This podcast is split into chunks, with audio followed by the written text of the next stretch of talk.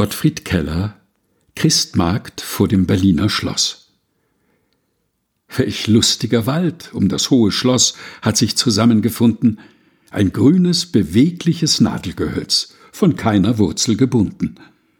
Anstatt der warmen Sonne scheint das Rauschgold durch die Wipfel. Hier backt man Kuchen, dort brät man Wurst, das Räuchlein zieht um die Gipfel.